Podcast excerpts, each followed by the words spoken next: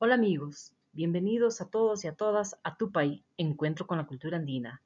Este mes dedicaremos a los rituales, empezando con la ofrenda para la Madre Tierra. La información que les compartiré está referida a las prácticas ritualísticas del pueblo cusqueño, material que ha sido recogido a lo largo de mi experiencia profesional, los que fueron complementados con información bibliográfica.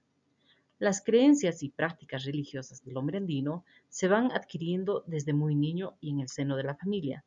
El fundamento filosófico es la reciprocidad, que traspasa las fronteras de las relaciones humanas y se extiende hacia los elementos del universo y la naturaleza, como la tierra, las montañas, el agua, los animales, las plantas. No hay duda que estos conocimientos vienen desde tiempos remotos, por tanto, son muy valiosos y desde muchos aspectos. Son conocimientos que guardan secretos, imponderables y no entendidos, por lo que muchas veces pasan a ser concebidos como artimañas, ridículos y triviales. Te invito a ti, que me estás escuchando, a descubrir semana a semana más a nuestra cultura andina.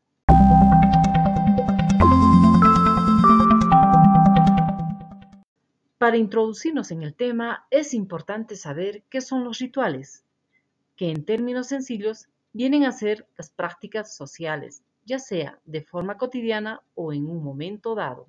Es el actuar en forma secuencial, utilizando elementos y lenguaje simbólico, con participación de un oficiante o el que dirige la ceremonia, los ayudantes y los asistentes al ritual, que por lo general es la familia o la comunidad en su conjunto. Los rituales que se practican en las provincias y pueblos cusqueños son para la Madre Tierra, las montañas sagradas o apus y los auquis, la reproducción de los ganados, los cultivos, para ahuyentar al granizo y la lluvia. También existen aquellas propiciatorias para producir la lluvia en caso de ser necesario, para restablecer la salud, entre otros. No te preocupes si no entiendes algunos términos, pues los iremos descubriendo poco a poco en los siguientes capítulos. Los rituales son prácticas que vienen desde tiempos inmemorables, de acuerdo a las crónicas de los siglos XVI y XVII, como Pedro Sierra de León, Pedro Sancho de la Hoz, Bartolomé de las Casas, Guamán Poma, Inca Garcilaso de la Vega, nos traen información casi detallada acerca de las terminologías, representaciones, creencias y rituales asociados a los cultos telúricos de la época. Asimismo, tenemos noticias que en los primeros años, después de la llegada de los españoles, los incas seguían con su calendario festivo y rituales agronaturales, entre ellos la Pachamama, hasta que en 1608 el cura de la doctrina de Guarochirí don Francisco de Ávila puso en alerta a las autoridades coloniales al denunciar que sus feligreses seguían con sus cultos precolombinos de manera clandestina, ya que para los andinos se consideraba que sus cultos eran esenciales para asegurar el bienestar individual y de todo el grupo social, desencadenando de esta manera la extirpación de las idolatrías, algo así como una cacería de brujas, condenando a muchas personas de idólatras y hechiceros, destruyendo una gran cantidad de deidades andinas, llamadas por los extirpadores ídolos, tema del cual hablaremos en otro capítulo.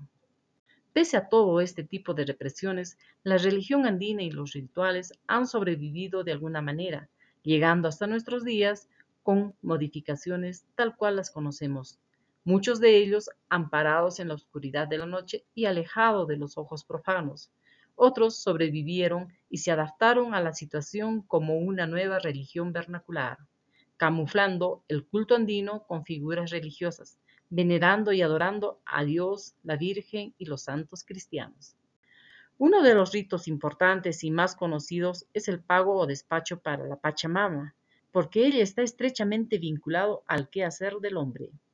De ella se obtiene todo lo que necesitamos para vivir y sobre ella se desarrolla todo tipo de vida, aunque a veces nos falte la lluvia o haya una mala cosecha. Se considera un desequilibrio cuando hay mucha lluvia, heladas o sequía. Para ello, se busca una relación de equilibrio a través del rito, que es una manera simbólica en la cual se devuelve a la Pachamama lo que se ha recibido o sacado de ella. Es el Aini entre el hombre, la naturaleza y los seres divinos. Cada año, durante la fiesta de los carnavales, se celebra a la vida en sus diferentes manifestaciones, pues el día de comadres se le canta y baila a la chacra, a los cultivos, y se coloca al ararigua, que es una cruz, en medio de la chacra, para que cuide a la producción. Se sauma con incienso, palo santo o alucema. Se le tinca con chicha virgen o ñauin aja, vino y cerveza. A veces se rodea al cultivo con serpentina, mixtura e incluso amarran algunos globos, pues es su fiesta. Se le canta o hace escuchar la música de carnaval, dependiendo del entusiasmo de la familia o el dueño de la chacra. La noche del 31 o en todo caso el primer día de agosto se prepara la mesa ritual presidido por el Paco, Yachaj o sacerdote andino, quien con toda la ceremoniosidad y respeto procederá con el armado de la mesa, donde concentrará simbólicamente a los apus y las tierras para servirse de la ofrenda o misa mastay en quechua, mediando de esta manera los efectos devastadores de un mal año y o agradecer por un buen año, procurando estabilizar de esta manera el ritmo de la producción y permitirá alimentar a la comunidad en su conjunto. También para que se pueda acumular los suficientes recursos como para subsistir durante el año e intercambiar con los recursos. El mes de agosto es esencial, puesto que la tierra, los apus, las huacas y auquis están de hambre la tierra se halla débil, como si fuera una mujer después de alumbrar a su hijo.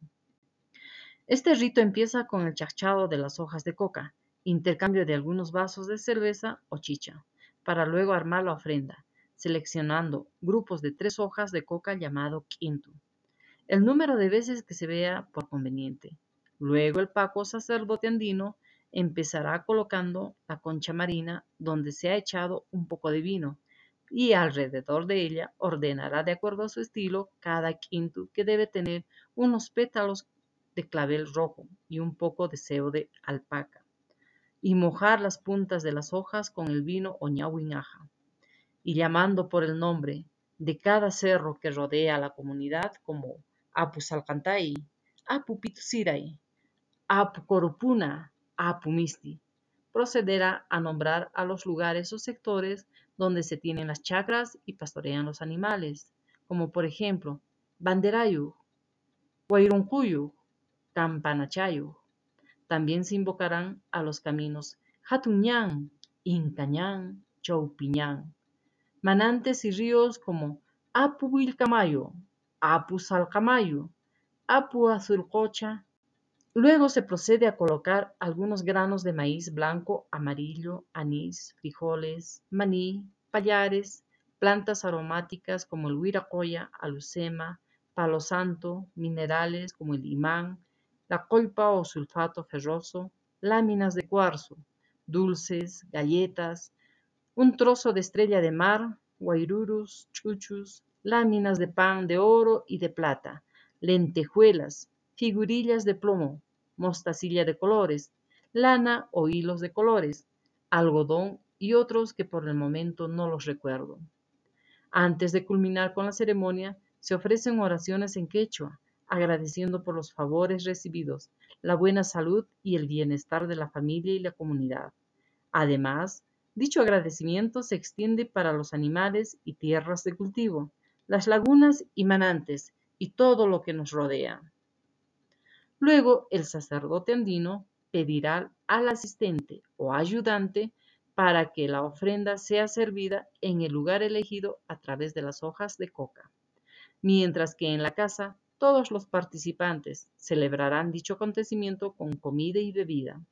Cuando el ayudante regresa, el sacerdote andino pondrá atención en el relato de este, o en todo caso, a la mañana siguiente se irá al lugar donde se quemó la ofrenda para observar el color de la ceniza o si se quemó todo el paquete y deducir si la tierra y los apus se hallan satisfechos o no.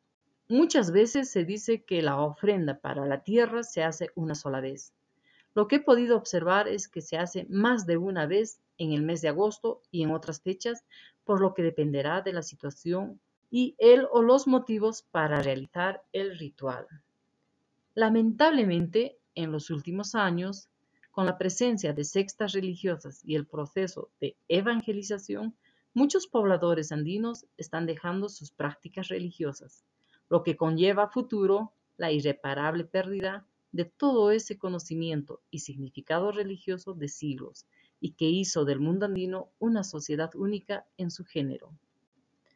Este programa ha sido dedicado a la Madre Tierra. En la próxima hablaremos del ritual para los animales, que también son celebrados con ritos como el matrimonio y el chayay o la delada. Amigos, si les gustó, no dejen de seguirnos. Somos Tupay, Encuentro con la Cultura Andina.